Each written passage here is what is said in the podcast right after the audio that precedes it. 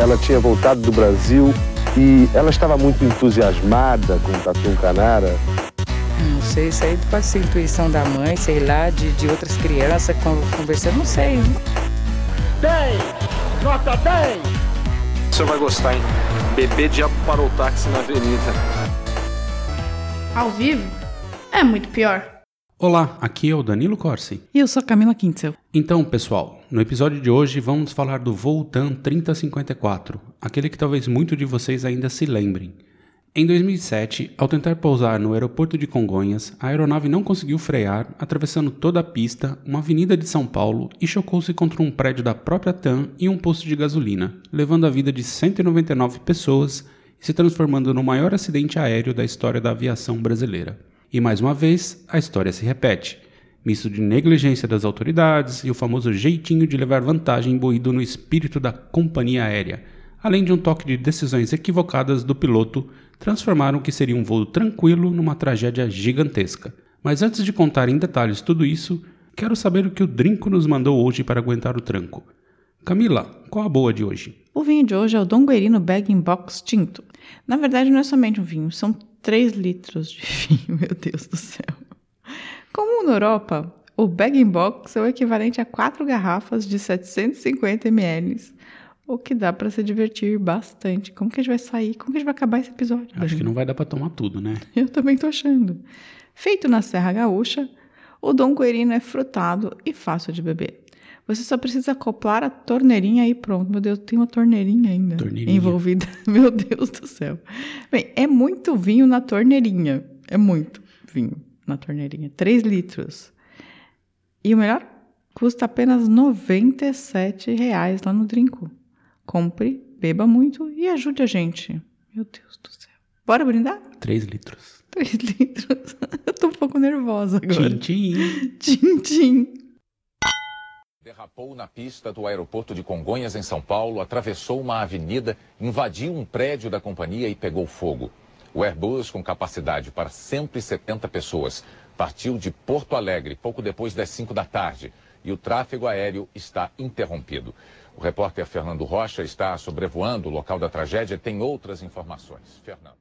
Então, para começar, aquele bom e velho contexto, porque, como dizem os especialistas, um acidente aéreo nunca tem uma causa única, mas sim um acumulado de detalhes que levam à fatalidade.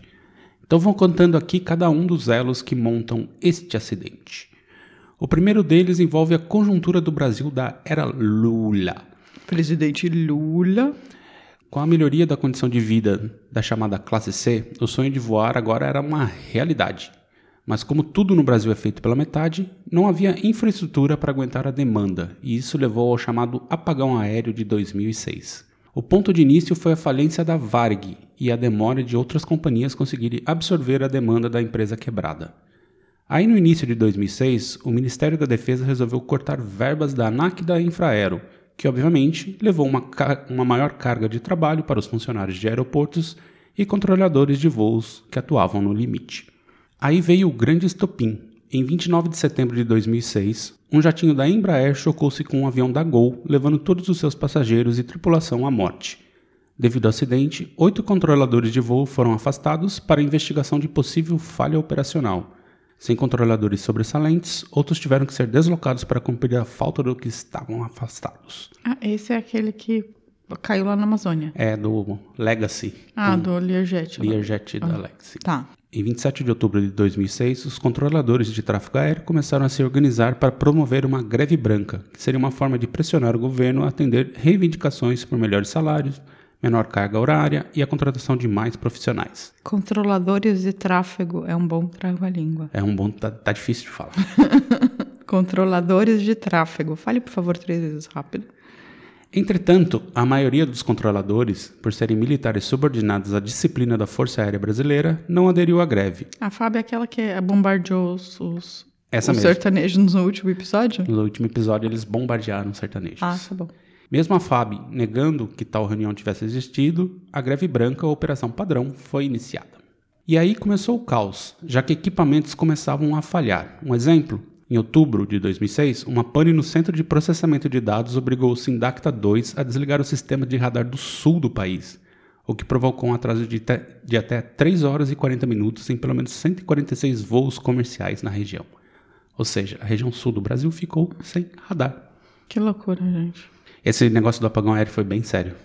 Eu lembro da expressão apagão aéreo, mas eu não lembro de ter me sentido afetada por isso. É, basicamente, assim, o governo cortou verba, não tinha pessoal para cuidar de tudo. Assim, quem estava lá estava trabalhando o dobro. Imagine você ser um controlador aéreo, ter que fazer jornada de até 16 horas por dia. Assim. Não dá, Não dá. não dá. É, controladores aéreos é, precisam de jornadas curtas e muita calma, Pois eu é. diria. E com tudo isso acontecendo, os funcionários da TAM relataram uma pressão informal da companhia para que os planos de voo fossem rigorosamente cumpridos. Os pilotos eram incentivados a não arremeter nem voar para aeroportos alternativos, pelo custo e pelo efeito cascata que isso gerava na malha aérea. E esse é o primeiro elo da cadeia. Tan, tan, tan, tan. Nossa, macabro. Eu só usei o nome da companhia para fazer um- uma, uma sonorização aqui do episódio. Entendi. E agora vamos falar do segundo elo, que é uma extensão do primeiro. O aeroporto de Congonhas sempre foi considerado um local muito perigoso. Apesar de desde 2003 o local estar passando por uma reforma, em especial na melhoria dos terminais, a reforma da pista era sempre adiada. Além de curta, apresentava sérios problemas de escoamento das águas de chuva. E no dia 26 de julho de 2006, um avião da BRA aterrissou no local durante forte chuva. Acabou aquaplanando e derrapando, saindo da pista. Graças ao piloto que li- literalmente deu um cavalo de pau no avião, ele não parou na avenida. Eu morria de medo de parar na avenida. Preciso dizer isso, assim, de todos os 18 anos que eu, da minha vida que eu morei em São Paulo, descer em Congonhas não, não eram os dos melhores momentos dessa é um, experiência. é um assim. aeroporto bem tenso. É, era horrível, era horrível. Às vezes eu preferia descer em Guarulhos, o problema é que voltar de Guarulhos são três horas, né? E vale mais a pena sair de carro. É, quando você vai viajar, tipo, para Curitiba ou pro Rio. Mas, nossa, Congonhas é difícil. Uma vez a gente arremeteu em Congonhas, lembra? Lembro. Nossa senhora, que medo que deu. Eu até comecei a rezar, já tinha encomendado a, a alma. Foi horrível. E mesmo com essa derrapagem aí, o- a enrolação para a reforma da pista continuou. Tanto que em fevereiro de 2007, a Justiça Paulista meteu uma liminar obrigando o aeroporto a fechar quando estava chovendo. Mas para isso acontecer, olha só, o controle de Congonhas tinha que acionar a Infraero, que acionava a ANAC, que liberava a Infraero a avisar Congonhas que podia fechar. Ou seja, o processo, o não era dos mais rápidos. E esse foi um segundo elo da cadeia. Entendi. O primeiro elo Foi, Foi- a conjuntura. foi a conjuntura política e o apagão aéreo. Apagão e a aéreo. pressão da TAM. Isso, e esse a, a reforma da pista que não saía O e, segundo e para é- fechar o aeroporto quando estava chovendo, você tinha que falar com o chefe do chefe, pro chefe do chefe liberar o chefe para te O segundo elo foi a burocracia. basicamente Entendi. De processo. de processos. Tá. Agora o terceiro. Na semana do voo 3054, a cidade de São Paulo vinha enfrentando fortes chuvas. E em todo aquele processo de reforma do aeroporto, a Infraero começou a realizar um recapeamento na pista, que começou em 14 de maio de 2000 de 2007 e teve a primeira etapa concluída um mês e meio depois, em 29 de junho. Aniversário da minha mãe. A segunda fase começaria dali a 30 dias. Nela seria aplicado o grooving, que são ranhuras que promovem maior atrito entre as rodas e o chão e ajudam a escoar água da chuva, evitando derrapagens. Ou seja, eles fizeram uma reforma sem aplicar o grooving. Então tinha uma pista que era literalmente um sabão, Eu gostei muito do nome Grooving. grooving. Então a coisa era que tinha, durante esses 30 dias aí, era rezar para não ter fortes chuvas na cidade, o que deixava a pista esse sabãozão. E como levava um tempo para fecharem o aeroporto, era bem arriscado pousar e decolar de Congonhas. No dia 16 de julho, um dia antes do acidente da TAM, o avião da Pantanal pousou, não conseguiu parar, derrapou e só foi contido de invadir a Avenida Washington Luiz pelo muro de Congonhas. Esse foi o terceiro elo, a Tá. pista. Então, tá. Primeiro elo, é, primeiro, primeiro elo, a conjuntura política. Isso. Segundo elo, a burocracia e de processos. Terceiro elo, uma pista sem grooving. Sem grooving. Grooves in the heart. Ah, sorry. Macabro. Tô fazendo a trilha sonora. Tá bom. No dia 17 de julho de 2007, o Airbus A320-233, prefixo PR-MBK do TAM JJ3054, tinha o motor direito pinado, ou seja, o reverso não estava funcionando. Reverso é quando o avião pousa, o motor muda sua rotação e ao invés de empurrar, empurrar o ar para trás, joga para frente, ajudando a frear o avião. Ah, entendi. Tipo a turbina vira. Isso. Tá. Porém, pelas normas de segurança e da própria Airbus, ter um motor pinado não é um problema, afinal é só um componente auxiliar na frenagem da aeronave. Mas claro que na época a imprensa caiu matando em cima dessa história. Ah, o motor pinado. Ah, mas só um motor tá pinado. Só um. Mas isso significa que pode fazer o avião rodar. Não. Se você virar o reverso. De um lado só. Vamos chegar lá. Ah, tá, mas eu tô aqui pensando fisicamente. Vamos Tô- chegar lá. Você vê como eu tô em deter... Vamos chegar lá. Estou prestando atenção no que você está falando, porque eu já estou conjecturando. Sim, mas vamos chegar lá. E, enfim, mesmo com esse motor pinado, o avião já havia aterrissado e decolado de Congonhas duas vezes no mesmo dia, em uma delas com muito mais chuva, o que prova que essa não foi a causa de nenhum problema técnico, mas foi parte do último elo que falarei mais pra frente. Porém, um outro procedimento da TAM contribuiu. Então vamos falar aqui dos detalhes do voo. O voo TAM 3054 era uma rota tradicional entre São Paulo e Porto Alegre, realizada três vezes ao dia. Saía cedo de São Paulo, chegava em Porto Alegre, retornava, voltava e ia novamente no fim do dia, para São Paulo. Naquele fatídico dia, às 17 horas e 19 minutos, a aeronave decola do aeroporto Salgado Filho de Porto Alegre. Dois comandantes operavam a aeronave, o capitão Kleiber Aguiar Lima, de 54 anos, com duas- 2.236 horas de voo no modelo A320, e o copiloto Henrique Stefanini de Sacco, de 52 anos, com vasta experiência em Boeings, mas apenas 237 horas de voo no Airbus. Voar com dois comandantes não é e nunca foi recomendável, porque sempre aparecem contradições em de- em decisões. Muito cacique chama. Exatamente. Mas em 2007, a escassez de copilotos no mercado era tanta que a TAM teve que contratar ex-comandantes para a função. A aeronave estava bastante pesada naquele dia. Antes de decolar em Porto Alegre, o A320 recebeu 2,4 toneladas de querosene a mais do que o necessário para o percurso até São Paulo. Isso era o chamado abastecimento econômico, que acontecia porque naquela época a alíquota de ICMS sobre combustível era menor no Rio Grande do Sul, 17%, do que em terras paulistas, 25%. Gente do céu, tudo tá contribuindo de uma forma absurda, né? Pois é. Mas faz sentido, economizar é bastante dinheiro, 8% aí. Sim, não, faz sentido, isso não era uma prática ilegal. Mas com o tanque cheio, a aeronave exigia 50 metros de pista a mais ao procedimento de aterrissagem, já que precisava de maior velocidade para se manter no ar. Isso em Congonha, cuja pista principal tem 1.925 metros, que é, só para ter uma ideia, metade do, da pista principal do Galeão no Rio. Esse foi o quarto elo. O é, avião mais pesado. comparar, não dá para comparar Congonhas com Galeão. Não, não, mas é só um- uma proporção de pista, entendeu? Ah, tá, porque seria o ideal comparar com Santos Dumont, que é o, que é o assustador também. Sim, sim, mas é só, só dando um referencial. Ele também é tipo um pouquinho mais da metade da pista de, de Cumbica, por exemplo. Entendi, é uma pista curta. Pistica. Pistiquinha. Uhum. O voo transcorreu com normalidade, mas às 18 horas e 20 minutos começa o início da aproximação para o pouso. Os pilotos estavam preocupados com o excesso de chuva da semana, que deixava a pista muito escorregadia. E pela chuva também que estava enrolando São Paulo, que eles receberam uma comunicação às 17h04 que um, um comandante do- de um voo da Gol, que acabaram de aterrissar, informou a pista escorregadia à torre.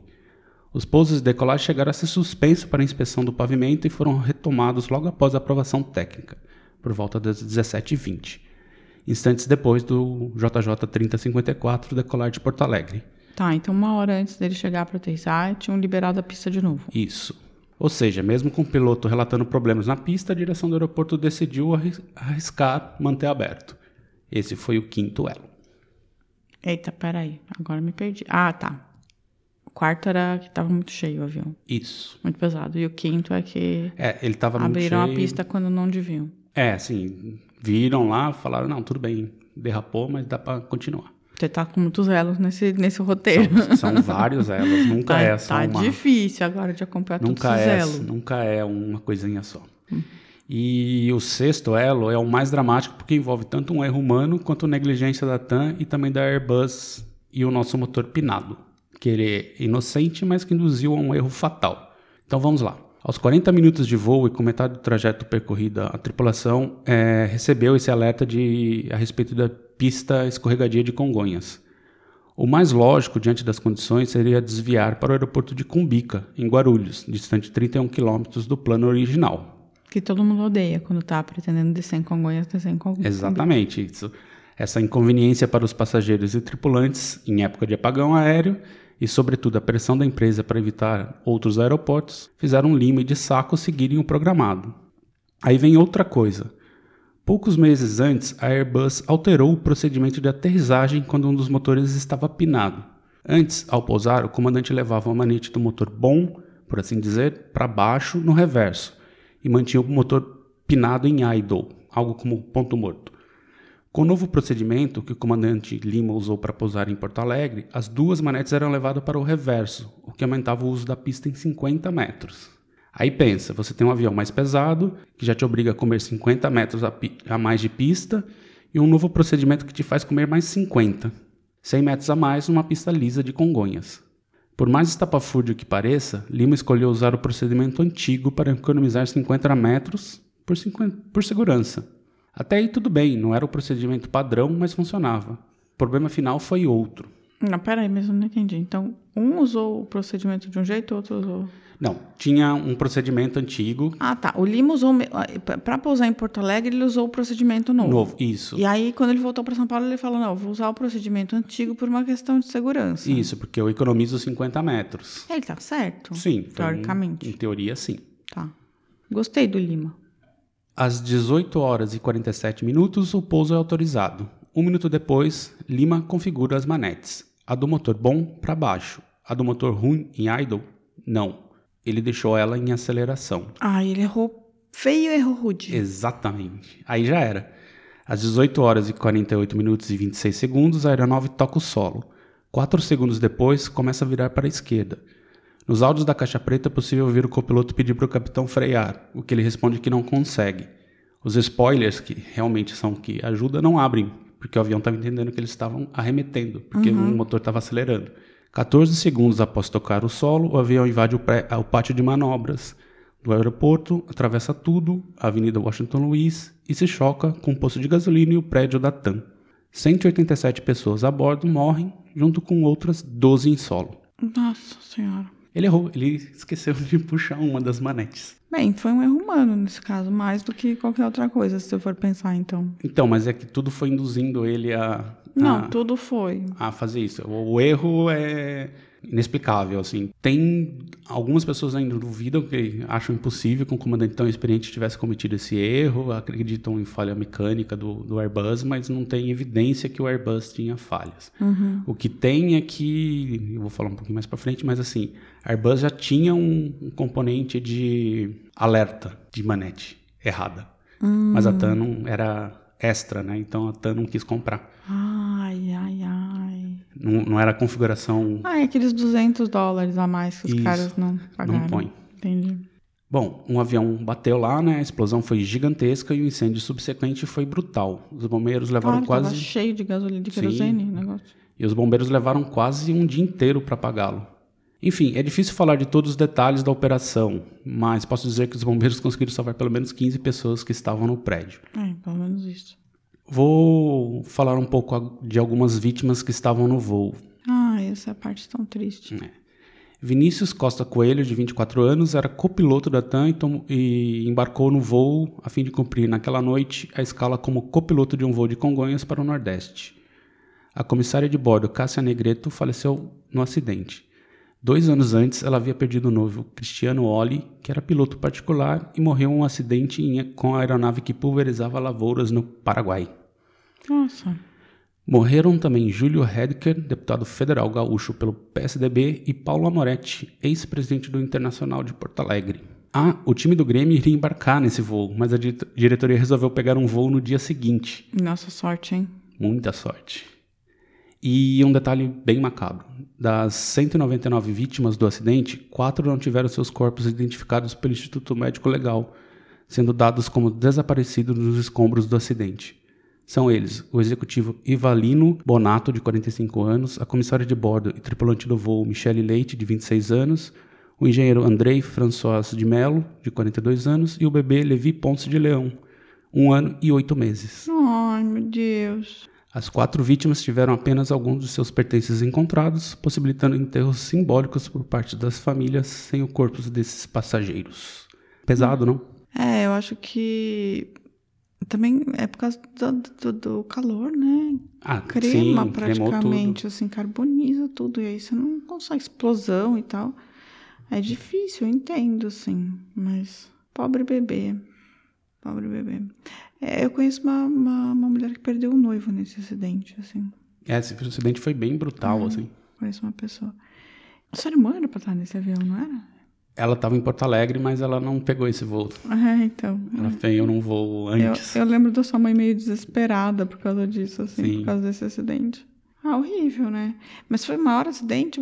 199 pessoas? Em termos de morte, sim. maior número de mortes? Sim. Mesmo com que caiu na Vila Santa Catarina, não, não morreram não, todas as pessoas? Não, no Santa Catarina foi 99 pessoas. Nossa, que impressionante. Eu achava que o da Vila Santa Catarina era mais gente. Não, né? esse foi o maior acidente que teve.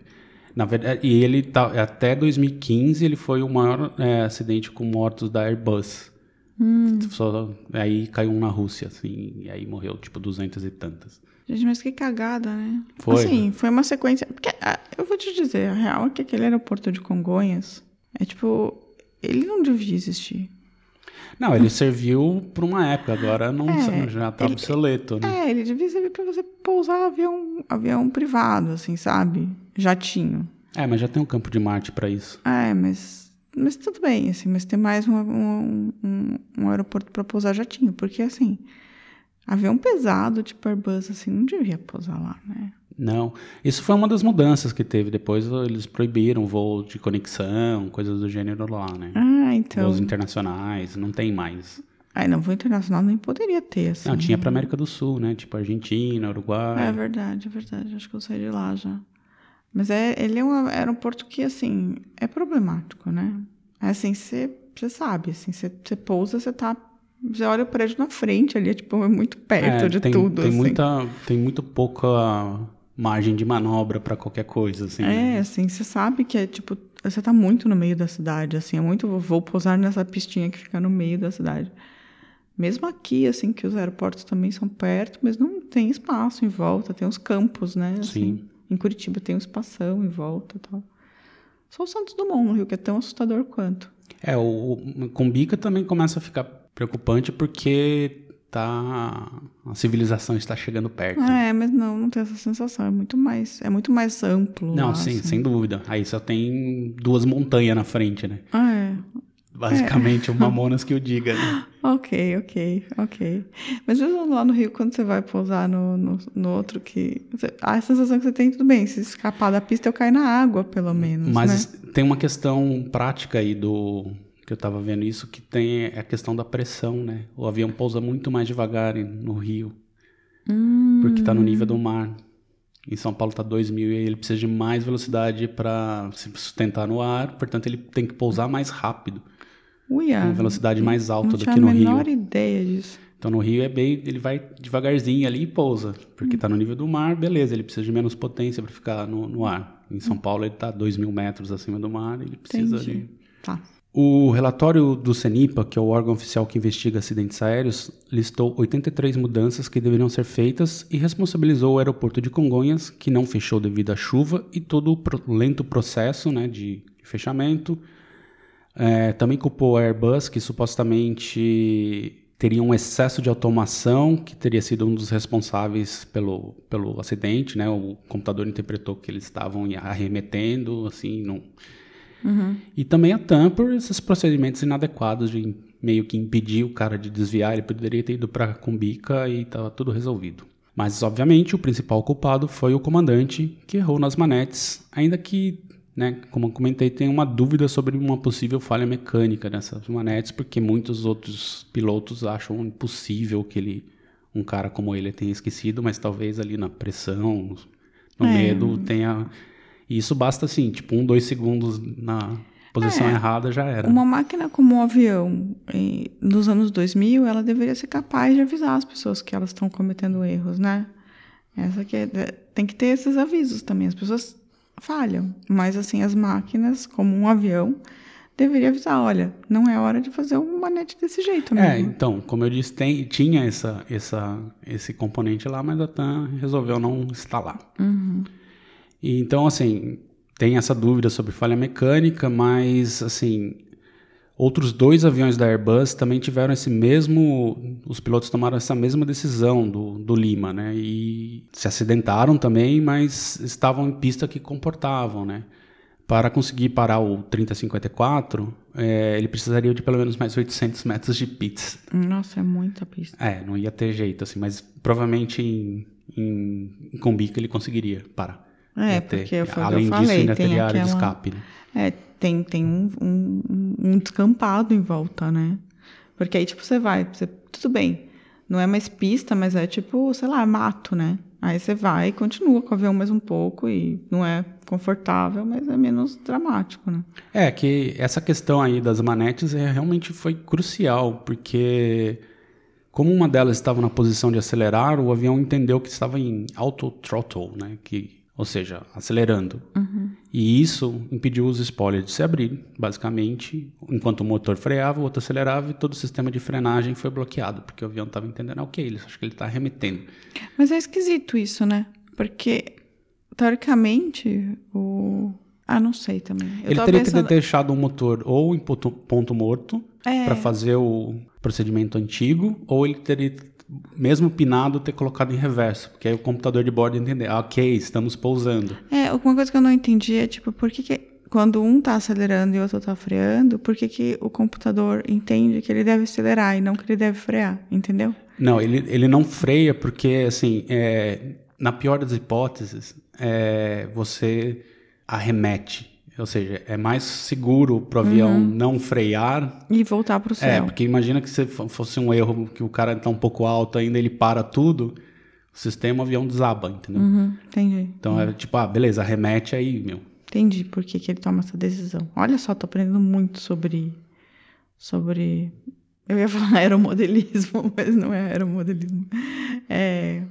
é aeronau. Não. Aeronáutica. É, sei lá.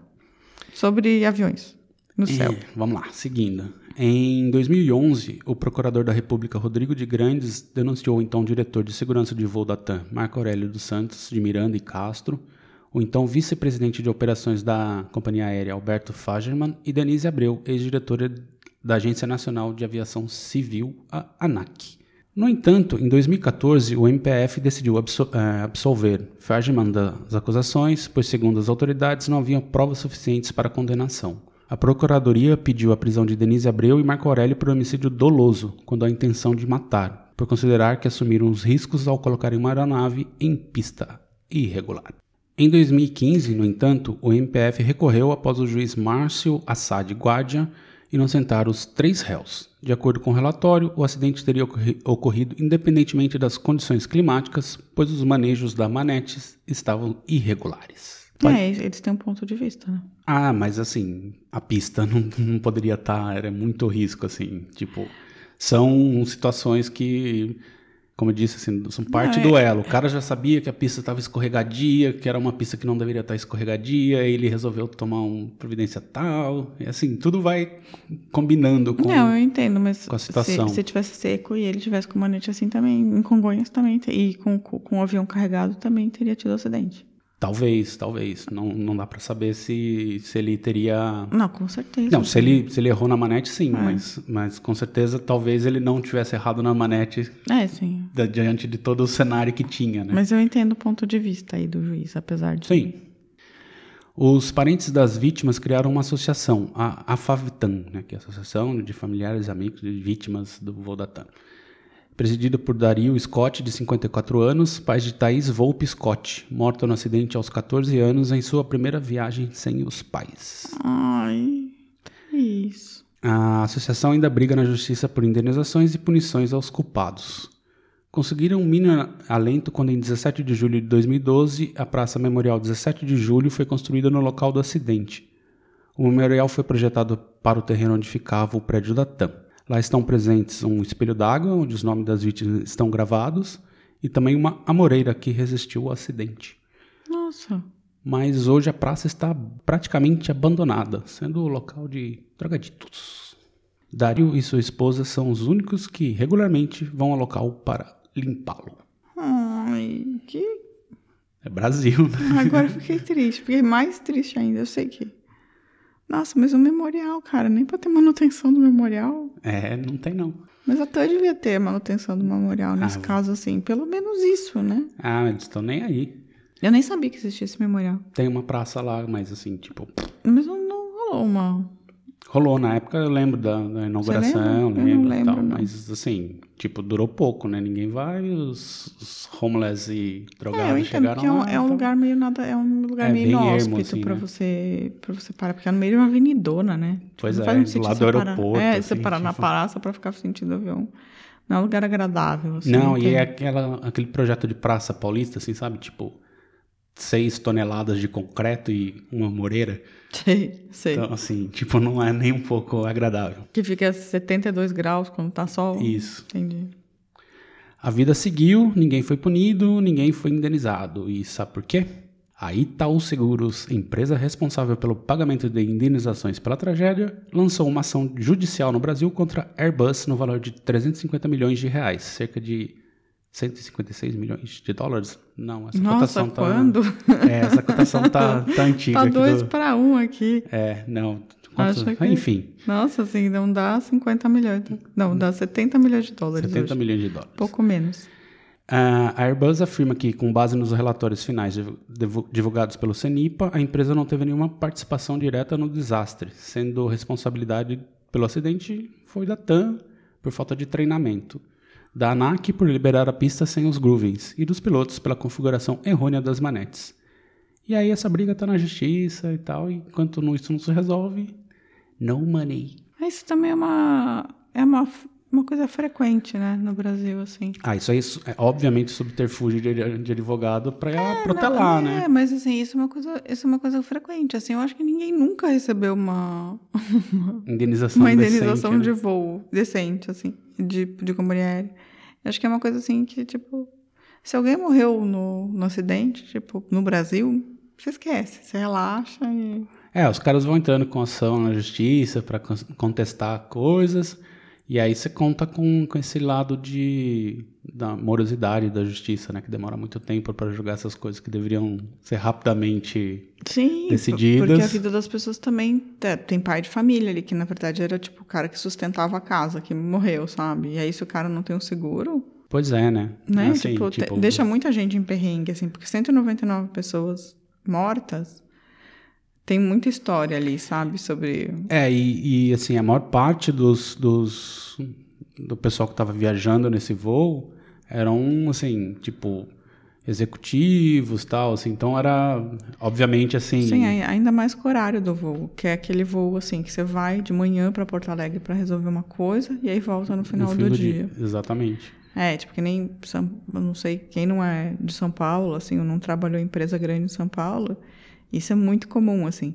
Tipo, você sai de São Paulo pro Rio, você sai para Porto Alegre, você sai para Curitiba, você sai para Brasília. É, são os lugares que você, Basicamente.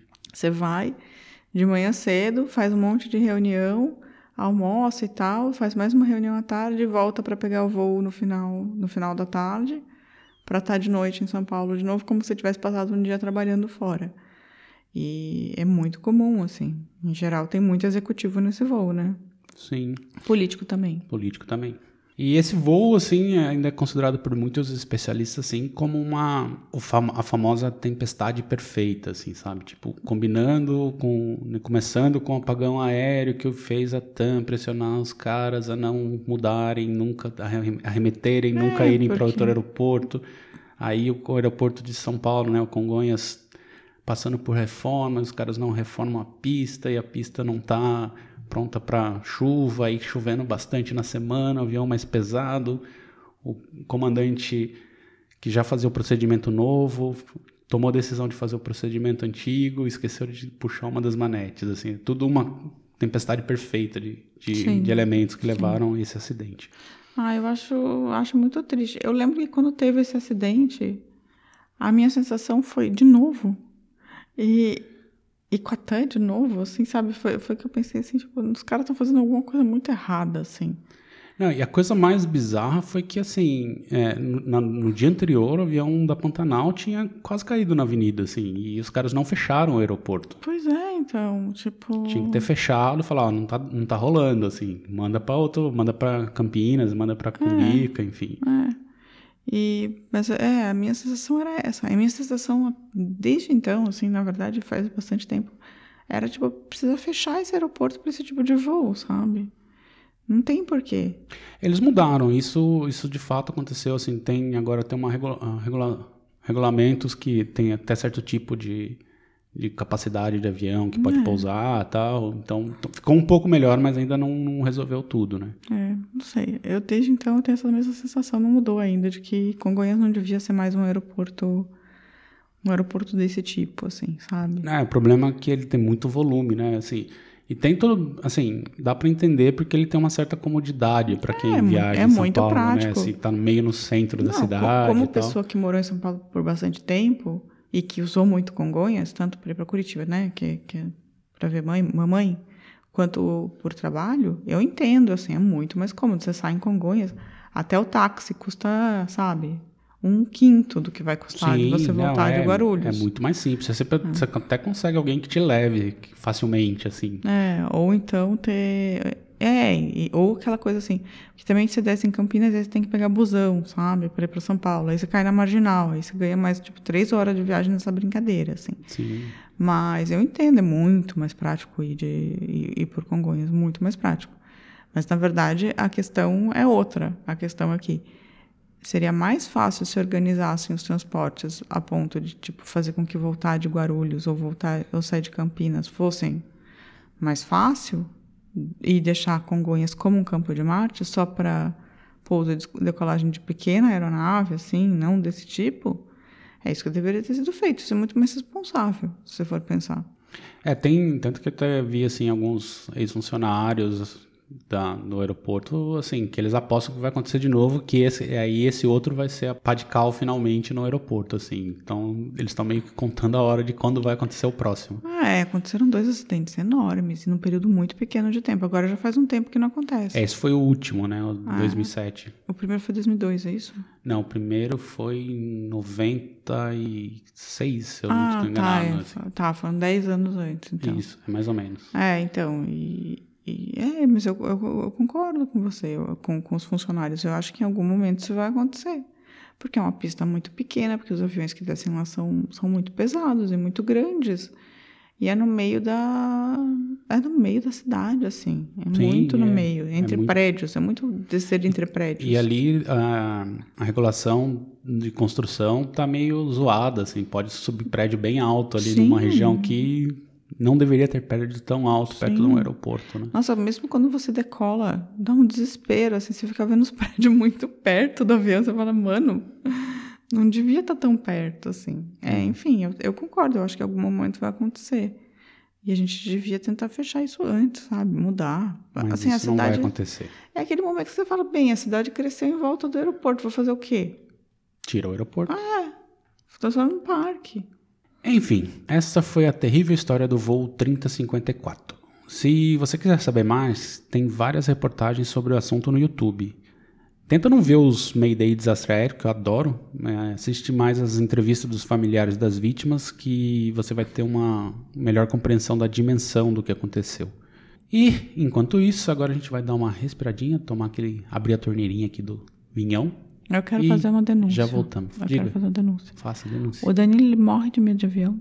Saibam. Sim. Ele morre dúvida. de medo de avião. Mas eu sei tudo Mas que ele acontece. assiste todos os Mayday, desastre aéreo. Ele assiste todos, todos esses, esses sensacionalistas. Todos. The Flight Channel no YouTube. Ele é. Acompanhe. Ele é viciado, ele fica horas assistindo. Eu consigo ouvir os barulhinhos do avião e saber se está com algum problema. É, ele fica horas assistindo. Ele fica. Sabe aquele, aquele acidente que aconteceu na Sicília em 1973? Ah, então aconteceu isso. Ele é desse tipo de gente. Sei tudo. E aí, só que você não tem que viajar com ele depois de avião. Eu tenho. É. Você não sabe o que é. Não, não eu fico que quieto. É o, o, medo da pessoa. Você ah, sente? Sim, o medo, medo dá para cortar o ar com medo. Pois é. Quero esse vinho aqui agora e vamos respirar e voltamos com o nosso bloco de recadinhos. Tá bom.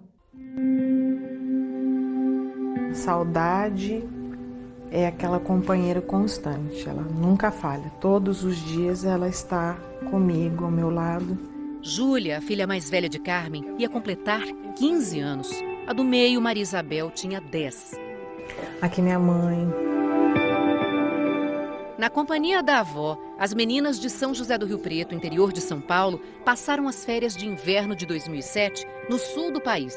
Falei para elas: olha, mamãe vai estar esperando por vocês aqui no aeroporto. Tô morrendo de saudade. Eu amo vocês. Elas voltavam para casa no voo 3054 da TAM. No pouso em São Paulo, com pista molhada e caos no sistema aéreo do país, aconteceu o acidente mais grave da aviação brasileira. Voltando, Camila. Se alguém está full pistola com a história e quer falar pra gente, como faz? Guarda pra si. Guarda pra si? Guarda não, pra não si. quer rancor nem ódio? Não quero, não quero. Não quero tipo, esse tipo de, de sentimento. Eu acho que é, é legal. Medita sobre isso, sabe? Pensa um pouco sobre se essa, se essa raiva tá te levando a algum lugar. É isso. Tá, e que se ele quiser contar que não levou a nenhum lugar, como ele faz? Se ele quiser contar que não levou a raiva, não levou a nenhum lugar, Isso, então ele tá mais calmo. tá mais calmo. Aí ele manda um, um e-mail para contato arroba... ele manda um conta...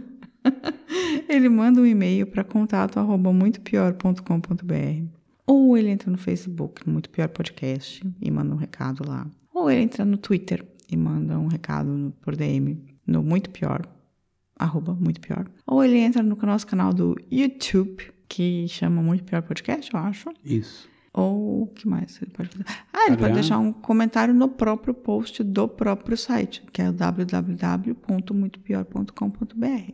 Você já falou do Twitter e do Instagram? Ah, eu não falei do Instagram. No Instagram, é, você também pode mandar uma mensagem direta pra gente lá, é, falando: Olha, não me levou a lugar nenhum essa raiva que eu senti. E agora eu tô melhor. Eu tô meditado, tô mais calmo. É isso. Beleza, e agora eu vou falar aqui um dos comentários, né? Então, a primeira foi a Adriane Katz, sobrinha do Tatum Canara, que comentou que o tio dela é uma ótima pessoa e um bom pai de família. Disse também que sua tia, Anita Katznara, faleceu ano passado. Meus pêsames. Algo a dizer, Camila? Ah, eu acre- Sobrinha do Tatum Canara. Acho muito legal ter a sobrinha do Tato Canara, acho legal esse nome, Katz. É... Katz é da mãe, então? A mãe também era alemã, então? Acho que sim, não sei, ela não contou. É, porque Anitta Katz, né? Ah, sim. É, acho que, assim, é, eu acredito que ele tenha sido um pai de família. É, uma coisa é uma coisa, outra coisa é outra coisa. Mas continua suspeita. É, então, o fato de ter desaparecido pessoas que iam com ele para dentro do interior da floresta terem desaparecido de maneira misteriosa, é, não exime de ser um pai, bom pai de família. Pois é. Tem um cara chamado, um serial killer americano chamado BTK, melhor pai de família. Vou falar pra vocês, podem procurar a história dele. Uhum. Mas não tô dizendo nada aqui, não tô afirmando nada, não tô supostamente que bom para a família dele. Não tão bom para as pessoas que desapareceram. Fato.